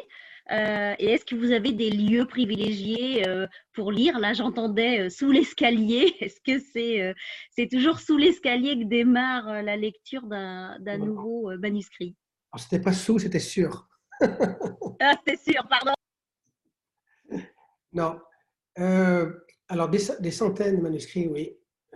Alors, euh, dans, une année, oui. Euh, j'ai instauré un système où je, demande de lire des, extraits de PDF, 30-40 pages. Voilà, et puis que j'ouvre. Voilà, et si je suis accroché par un texte qui m'intéresse plus, si je vais jusqu'au bout des 40 pages, s'il y a un projet derrière, euh, à ce moment-là, je, vais demander un, manuscrit. je vais lire tout le manuscrit sur papier, sur papier. Et puis, bon, voilà, de, donner une, une, réponse, oui ou non. Voilà, ça se passe comme ça. Mais je, je, suis sûr que je rate des choses aussi. Ça, c'est inévitable. Parce que ça tombe. Là, par exemple, comme il y a je constate qu'il est arrivé la même chose lorsque le livre que je ne voulais pas écrire a marché, lorsque Takawan a marché, ou Rihanna, et là, Trincadis, c'est que un livre qui, se met à marcher, c'est un petit éditeur, va générer des tombereaux de manuscrits. Je ne sais pas pourquoi, mais c'est comme ça. Et donc, ça arrive euh, à foison. Voilà. Et donc là, j'en ai. Euh, matériellement, j'arrive pas, parfois pas à avoir le temps de, tout ouvrir, ou disons que ça va me prendre un certain temps. Et pour, lire, bon, ben, voilà, si c'est du, quand c'est du papier, euh, je lis n'importe où. Par rapport à votre, euh, à votre comment dire, au livre de poche, euh, quelle est votre, votre vision là-dessus? On voit que vous avez une collection. Euh, est-ce qu'on peut appeler une collection poche, celle que vous avez, semi-poche? C'est pas du semi-poche, c'est vraiment le format poche, mais euh, j'appelle pas ça une, une collection parce qu'il y, y, a peu de titres. C'est un projet que je, que je veux développer, mais différemment, mais peut-être pas tout de suite. Euh. Après, la politique que j'ai par rapport aux poches, ben, en règle générale, le, le poche approche lorsque vous avez un livre qui se vend bien. dès qu'il y, y, a un livre qui se vend fortement ou dont on parle, ben, à ce moment-là, il, y a des, les, maisons, les, maisons spécialisées dans le poche euh, vous approchent. Après, voilà, ben, il y a deux options. Hein, c'est on accepte le poche ou, ou pas. Moi, je suis parti du principe que un, bouquin qui marcherait très bien, il était préférable qu'il soit très très bien défendu par une maison, une maison spécialisée là-dedans et qui, voilà, qui donne euh, qui donne à l'auteur une, chance plus importante d'être, connu, parce que ça diffuse largement. Et puis ça permet aussi aux gens qui n'ont pas les moyens de s'acheter euh, un grand format euh, à 20 euros de, trouver le poche à, à 8,50. Quoi.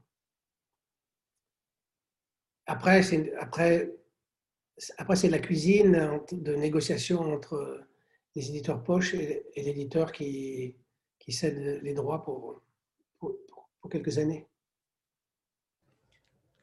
Stéphanie? Oui, alors euh, moi je voudrais revenir sur la notion d'insolite que vous avez peut-être un peu développée au début, mais j'ai pas, enfin j'étais pas connectée, j'ai pas entendu, euh, parce qu'on a rencontré pas mal d'éditeurs indépendants et ils ont quand même tous tendance à dire que leur ligne éditoriale c'est quand même euh, publier ce que les autres maisons ne publient pas, donc des textes un peu à la marge, à l'écart. Et du coup, je voudrais savoir ce que c'est que votre définition à vous de, l'insolite, parce que dans un paysage éditorial comme euh, celui qu'on connaît dans les maisons indépendantes, euh, si tout le monde revendique l'insolite, finalement, ça devient quoi l'insolite? Enfin, C'est une question qui me traverse depuis qu'on rencontre euh, plein d'éditeurs intéressants qui ont des visions très, très, très intéressantes, mais je me demande du coup ce que c'est que, ce que, que l'insolite. Alors moi, moi, j'ai pris, pris comme, en, comme tienne l'insolite et singulier il y a 18 ans. Donc, euh, c'était un positionnement de, deux décennies. Donc maintenant, si aujourd'hui le terme est repris par d'autres, ben, je dirais tant mieux, mais je ne sais pas ce qu'ils mettent là-dessous. Moi, c'est ce que j'ai dit dès le départ, c'est que ce que j'ai mis là-dedans, c'était l'idée de développer quelque chose qui soit purement et simplement de la création, une politique d'auteur et euh, un catalogue qui s'attache à défendre tant la littérature française que la littérature étrangère contemporaine. Voilà. Et ma ligne, c'est ça. Après, qu'on range les choses dans des boîtes au fil du temps, sous des collections. Euh, euh, l'important, c'est pas ça. L'important, c'est le fait de défendre des choses de création euh, et le fait de, faire entendre des voix que, que personne n'a fait entendre au départ. Mais je pense que les, jeunes éditeurs ou les nouveaux éditeurs qui sont apparus sur le, sur le marché depuis, je sais pas moi, 4 ans, 5 ans, ils s'attachent à, à, se distinguer aussi de la même manière. Alors, même si j'utilise le terme insolite, voilà, c'est pas, pas problématique. Euh, voilà. Je ne sais, sais, pas ce que vous attendez comme euh, type de réponse. Moi, ma réponse, c'est ça, c'est la création pure et dure et des voix qu'on n'a pas entendues avant. Voilà, des, des, gens qui n'ont jamais été traduits. J'ai commencé à traduire, faire traduire euh, en 2000, 2007 euh, et il a eu le prix Buchner en 2010. Le prix Buchner, c'est le prix le plus important, enfin c'est dix fois le Goncourt en Allemagne. C'est un prix qui, a, une, aura qui, est énorme. Mais voilà, pour autant, euh, si ma mémoire est bonne, euh, j'ai vendu plus d'exemplaires d'inachevé que Jagel en a vendu en Allemagne au départ. Voilà. Mais ce que j'ai vendu, c'est par rapport à une échelle commercialement porteuse, c'est rien, c'est 1700 exemplaires mais c'est la, la, littérature la plus contemporaine qui soit. en Allemagne, c'est l'équivalent de Arno Schmidt dans les années 50-60 que, défend Tristram. Voilà. Pour moi, ça, c'est de l'insolite et ça, c'est du singulier. Et ça donne la, possibilité au lectorat français de lire des choses euh, qu'il n'aurait de toute façon jamais lues. Voilà. Ça, c'est une ligne. Après, euh, que, ce soit, rangé sous le, sous le terme euh, insolite, singulier, création ou, ou, je ne sais quel terme, ça n'a pas d'importance. Est-ce que je peux rebondir, euh, Anthony? Oui, bien sûr, bien sûr. Oui, alors est-ce que c'est, euh, est-ce que vous cherchez aussi des, euh, des voix, c'est-à-dire des écritures qu'on n'aurait pas encore croisées? Est-ce que c'est pas seulement dans la thématique et dans les problématiques qui sont abordées, mais aussi est-ce que c'est dans la forme? Et parce qu'on on voit souvent une nouvelle forme d'écriture qui consiste à déconstruire un peu la langue moi, ce n'est pas forcément ce que j'apprécie, mais est-ce que vous estimez qu'il euh, faut renouveler euh, du point de vue de la, de la forme aussi euh, et que l'insolite, ça se place aussi de, de ce côté-là? Ah, C'est ce que j'ai dit au départ. C'est-à-dire que depuis le départ, c'est mon projet. C'est mettre en avant des livres qui, qui justement travaillent le fond et la forme après, des voix, évidemment, il suffit d'ouvrir un livre de Reinhard Tiergel pour comprendre que ben, sa voix est unique et la façon dont il utilise la plastique de la langue allemande, euh, traduite en français par Martine Raymond, euh, ben, sort totalement de l'ordinaire. Personne n'a fait ça auparavant. Comme personne n'avait fait du Arno Schmidt avant Arno Schmidt, ou comme personne n'a fait du, euh, du Joyce avant Joyce. Voilà. Maintenant, est-ce que, est que, est que je cherche à faire toujours euh, des choses aussi, aussi aiguës et aussi contemporaines? Non. Mais effectivement, quand je regarde le catalogue, il y a des jalons et ces jalons dessinent euh, une ligne très précise d'un engagement sur la, littérature contemporaine. Après, la, la, construction, la déconstruction de la langue, je dirais que c'est une problématique d'auteur. Il y a des gens qui, qui la désossent, qui, qui, écrivent en français aujourd'hui et qui sont, je sais pas, je peux penser à certains livres de Claro, euh, voilà, il y a des gens qui désossent la langue, qui en font quelque chose d'autre. Mais ça ne veut pas dire que ça ne veut pas dire que c'est ce, qui, c'est ce, c'est ce, c'est ce que tout le monde doit faire. Non. Il y a des, je sais pas, si on regarde, euh, je sais pas, j'ai lu le livre de Sarah Chiche, par exemple, il y a des choses hyper intéressantes dans, la façon de, travailler la langue, ou Mauvigné, ou, il, y a, toutes sortes d'écrivains aujourd'hui qui, font ça, quoi, qui, font ça parfois dans, un cadre très, classique, mais où, la langue est littéralement mise à l'épreuve. Et puis, il y, en a, il y en a qui font ça dans un cadre beaucoup moins classique, en jouant de toutes sortes de choses. Je sais pas, euh, et puis, je sais pas, je peux penser à des choses qu'a faites euh, Chloé Delhomme ou, d'autres. je, veux dire, il y a beaucoup de choses il y a beaucoup de gens qui font des choses inventives. Après, je pense que d'un point de vue narratif, il y a des gens qui, sont, qui ont une capacité à raconter des histoires d'une façon formidable. Et en tant que lecteur, même si j'ai un goût pour la littérature contemporaine, euh, moi j'adore, j'aime bien lire par exemple euh, un livre qui, narrativement parlant, est super bien construit et, et, et, puis qui te saisit, quoi. Voilà. Le fait de publier Pierre Sandors en est la, meilleure preuve. Par exemple, mais Sandors, pour moi, il est, il est, il est à la fois inventif dans la forme et en même temps, euh, voilà, il, y a, il y a une, très forte, une très forte narration, mais la construction, est, c'est un, c'est un, Rubik's Cube, c'est aux petits oignons, quoi.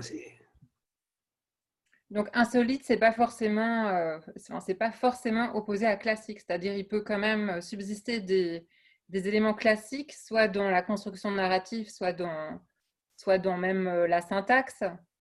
Et il faut qu'il y ait quelque chose qui, qui mette le feu à un moment donné, en fait, pour que ça devienne insolite, c'est ça? Mettre le feu, je ne sais pas. si je prends l'exemple, par exemple, de La femme du métro de Menis Kouandarias, c'est un petit livre qui fait 70 pages, qui raconte un truc complètement banal, c'est-à-dire une histoire d'adultère entre un jeune un étudiant et une, une femme mariée de 45 ans qui se rencontre dans le métro. Il n'y a rien de plus con qu'une histoire euh, d'adultère. Et ça, foisonne dans les bouquins. Maintenant, dans ce petit livre de 70 pages, il y a une façon de raconter l'histoire et une façon d'user du non-dit et de ce qui est souterrain, tant dans les situations que dans l'inconscient des personnages. Euh, ben c'est un petit livre qui est écrit comme une sonate. Et c'est parfaitement classique, mais c'est parfaitement euh, inattendu. Et c'est de toute beauté. Voilà. Mais c'est archi classique. Il n'y a rien de plus con que l'histoire d'adultère. Elle? Oui, moi j'aimerais qu'on revienne sur le choix du nom de la maison d'édition. Euh, euh, enfin, comment comment c'est venu en fait ce, choix de Kidam Alors, c'est simple. Euh, comme, je, comme je suis autodidacte et que je n'ai pas de formation je n'ai pas eu de formation d'éditeur. J'avais simplement mon goût, mon goût en tant que lecteur. Euh, je cherchais, je n'avais pas donné mon, mon, nom à la maison d'édition. Voilà, je me suis dit que c'était n'importe quoi. Euh, donner mon propre nom à la maison d'édition, euh, non. Donc, j'ai pris l'inverse, c'est-à-dire Kidam, qui, voilà, Kidam qui est, qui, est, qui est personne et qui est quelqu'un en même temps. Voilà. Et après, c'était le catalogue qui devait faire la différence. Voilà. Est-ce que Kidam allait devenir quelqu'un? Voilà, c'est tout. Au départ, au départ même, voilà, je sais que ça a amusé certaines personnes. Ils m'ont dit, mais Kidam, ça veut, rien, Kidam, ça veut dire personne, donc. Voilà. Le, fond de l'affaire, c'est que je ne voulais pas donner mon nom à une maison d'édition parce que ça me paraissait totalement euh, délirant, quoi. Nombriliste? En plus, tout cas, la définition est belle d'être de, personne et de devenir quelqu'un. Je trouve ça plutôt poétique. C'est pas moi de devenir quelqu'un. C'est oui, la maison, bien sûr. Que la maison devienne quelque chose qui, soit, qui ait du sens et qui, voilà, qui parle euh, aux, différents lecteurs, les, lectrices, lecteurs. voilà. Et que le travail soit reconnu euh, à terme. Quoi. Bien sûr. Il y a un livre euh, qui va, qui va bientôt sortir de, de Gabriel Whitkop. Euh, on avait reçu les éditions Bourgois il y a peu et, je crois qu'ils sortent aussi un livre euh, bientôt de, oui, Gabriel. oui, ils sortent les héritages. C'est ça. Héritages en inédit et Et, chez moi, c'est Hemlock. Moi, je sors Hemlock, qui est un, qui est un livre qui n'a pas été voilà, publié depuis plus de 30 ans. Et qui est, qui a un livre extraordinaire. Quoi. Enfin, c'est, un monstre, hein, puisqu'il fait, il fait combien de pages? Il fait 500, 546 pages. Ouais. 546 pages, et c'est. Gabriel Witkop considérait que c'était peut-être son livre le plus abouti.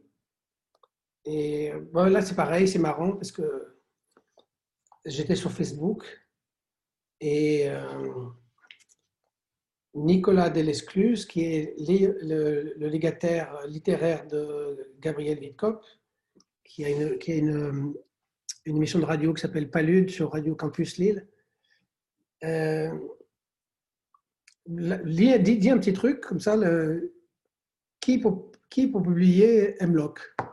Et j'étais là à ce moment-là. Et moi, j'ai dit, bah, qui dame? Et donc, euh, il, me dit, ben, parlons en, message, en messagerie. Ben voilà, ben, je dis, ben voilà, oui, Kidam, pourquoi pas? Et puis, bon, voilà, on a pris, on a pris langue et puis voilà, ça s'est fait comme ça.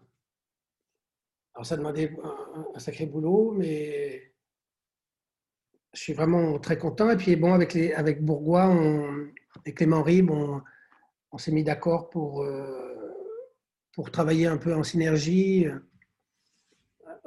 à la fois au niveau presse, et puis je pense qu'on organise aussi une, rencontre à la Maison de la Poésie, si ma mémoire est bonne, le, mardi 3 novembre, ou 4 novembre, je ne sais plus, ou 2 novembre, enfin c'est un mardi.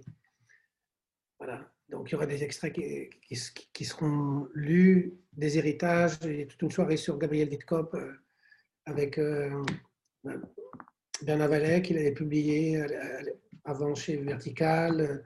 Voilà, des, lectures, avec une, une, comédienne, Nathalie Richard. Et puis voilà, donc Hemlock, c'est un livre absolument fantastique. c'est. En fait, ça raconte ça raconte le destin de trois meurtrières. À l'époque, lorsque le livre a été publié en, 88, euh, le sous-titre c'était Hemlock ou les poisons. Et euh, en fait, Gabrielle Wittkopp voulait que. Elle a eu le temps de, revoir cette, édition, donc c'est le texte qu'elle voulait. Et en fait, le, sous-titre c'était À travers les meurtrières. Les meurtrières étant entendues au double sens, c'est-à-dire que ça met en scène trois femmes qui vont devenir meurtrières à cause, de, à cause du fait qu'elles vont être entravées euh, par, un homme, par des hommes, ou par euh, leur passion, et qu'elles vont tomber dans le vortex du crime. Et, ces trois récits-là, donc euh, il, y a, il, y a, une italienne de la post-renaissance, Beatrice Censi, une, Française du grand siècle, la marquise de Brévilliers, et une Anglaise euh, de l'époque euh, édouardienne en Inde, Mrs. Fulham. Et ces trois, femmes vont avoir un destin euh, qui va les amener à être, des criminels ou à participer à, un crime. Et évidemment, elles vont, le payer, elles vont le payer cher. Et en parallèle de ça, ce qui fait la jonction entre ces trois destins, c'est euh, elle-même, dont le nom signifie la ciguë, et qui est, une femme qui est. C'est vraiment le portrait de Gabrielle Wittkopp, euh, qui, qui vit avec un, homme. Euh, et Gabrielle Wittkopp était mariée avec un, avec un, homme qui était homosexuel, mais avec qui elle partageait toute sa vie, qui s'appelait euh, Justus, et qui est là dans le texte, est, est malade, et donc la question, la question centrale, c'est est-ce qu'elle va l'aider à mourir ou est-ce qu'elle va encourager à ce qu'il meure parce qu'il est, il est plus, il est plus en, possibilité d'avoir une existence normale et elle, elle a des pulsions de meurtre donc elle va fuir ça. Gabriel Littop a toujours été intéressé par, euh, l'écriture de, de Sade, l'écriture de Marcel Schwab, etc. Et donc, il y a une espèce de style comme ça là, qui, est très, qui est très fort. C'est un livre qui est extrêmement bien construit. Et donc, comme elle fuit, elle va être amenée à, à travers l'art, à travers des discussions avec euh, un antiquaire, à découvrir, voilà, découvrir le destin de, de femmes. Et en parallèle, bon, ça peut être, ça peut être le sien. C'est un livre qui est magnifiquement construit. Et la langue est d'une richesse, mais éblouissante. Et c'est, c'est vraiment un, un livre qui est à la fois labyrinthique, et en même temps, euh, il y a une espèce de, de, cheminement euh, qui, illustre un petit peu ce que l'exergue qui est mis en ouvrage, qui est mis en, tête dans l'ouvrage. C'est une phrase de Shakespeare. C'est Seigneur, nous savons ce que nous sommes, mais nous ne savons pas ce que nous pouvons, nous pouvons, nous pouvons être. Et cette phrase, elle résume vraiment les, trois femmes comme aussi euh, Hemlock et, Justus, la, relation qui a existé dans la vie réelle, parce que lui était résistant allemand et euh, pendant la guerre, euh, Gabriel Wittkopp l'a caché. Et puis, à la libération, elle a été tondue parce que parce qu'elle avait aidé un Allemand. Ils sont enfuis en, Allemagne, ils ont refait leur vie en Allemagne. Et voilà, elle avait a toujours vécu euh, avec lui, elle le considérait comme elle disait qu'elle le considérait comme son père, sa mère, son amant, son mari, son frère, sa sœur. ils représentaient, une sorte d'idéal. Ils ont vécu tout le temps ensemble. Voilà. Euh, donc il y a une très très forte relation comme ça entre eux, sans, morale, sans, chat de cadeau, en étant vraiment, dans, le plus intense de la vie. Et en même temps, c'est un, un, livre qui raconte ces trois destins. Et la langue est magistrale, vraiment magistrale.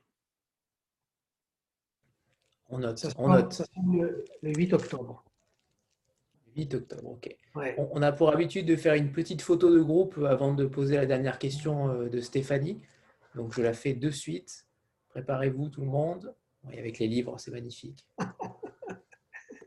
oh là, c'est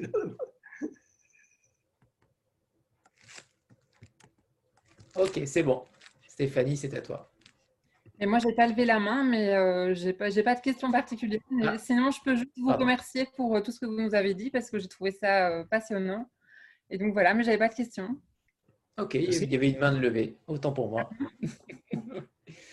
Euh, écoutez, Pascal, Pascal c'était un plaisir. Euh, si personne n'a d'autres questions, on, on va vous libérer. Merci infiniment d'être, euh, d'avoir passé ce temps avec nous et nous avoir consacré ces, deux heures magnifiques. Euh, c'était un, véritable plaisir. Alors merci tout simplement, Pascal, euh, de nous avoir consacré cette, euh, rencontre avec vous.